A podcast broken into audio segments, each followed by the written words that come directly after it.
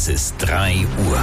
Die Radio Hamburg Nachrichten. Verlässlich und kompakt. Mit Colin Mock. Guten Tag.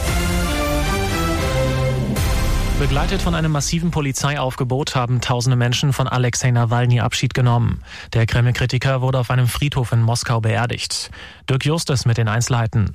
Immer wieder wurde Alexei gerufen oder auch Russland wird frei sein. Die Eltern des Kreml-Kritikers verabschiedeten sich bei der Trauerfeier in der Kirche am offenen Sarg von ihrem Sohn.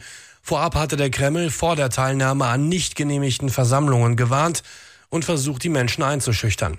Die Polizei war mit einem Großaufgebot im Einsatz. Laut Menschenrechtlern soll es auch Dutzende Festnahmen gegeben haben. Bei uns in der Stadt ist es wieder Zeit für den Frühjahrsputz. Für die Aktion Hamburg räumt auf ist jetzt der Startschuss gefallen. Finn Riebesell. Ja, genau. In diesem Jahr sind so viele Menschen dabei wie noch nie, heißt es von der Stadtreinigung. Knapp 100.000 Freiwillige haben sich bereits angemeldet, darunter Schulklassen, Kitas oder auch andere Gruppen. Sie alle wollen in den kommenden anderthalb Wochen an den verschiedensten Orten in der Stadt Gehwege, Parkanlagen oder auch Kanäle vom Müll befreien. Mülltüten, Gummihandschuhe und so weiter gibt es von der Stadtreinigung. Wer noch mitmachen will, kann sich noch bis Dienstag anmelden. Im vergangenen Jahr kamen gut 122 Tonnen an Unrat zusammen.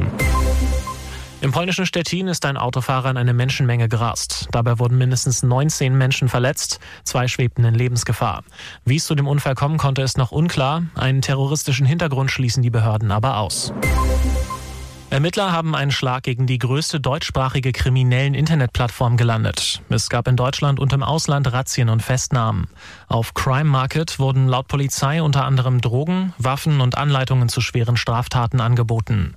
Christoph Herbecker von der Staatsanwaltschaft Köln sagt, also es ist tatsächlich dann eben wie bei Amazon und es gibt unter anderem eben auch beispielsweise Kundenbewertungen. Ähm, das heißt, Sie äh, können gucken, ist das ähm, guter Stoff, der da verschickt wurde, wird der schnell und pünktlich geliefert. Der FC St. Pauli sorgt wieder für etwas mehr Spannung im Aufstiegsrennen der zweiten Liga. Gegen Schalke gab es eine unerwartete Auswärtsniederlage. Am Ende stand es 1 zu 3. Weil Kiel als direkter Verfolger aber nur unentschieden gespielt hat, kann der HSV am Samstag jetzt auf Platz 2 vorrücken. Der Bundesligatitel ist für den FC Bayern ein weiteres Stück in die Ferne gerückt. Die Münchner kassierten in Freiburg einen späten Treffer zum 2 zu 2 Endstand. Damit kann Leverkusen den Vorsprung auf den Rekordmeister mit einem Sieg gegen Köln am Sonntag auf 10 Punkte ausbauen. Das waren die Nachrichten aus Hamburg, Deutschland und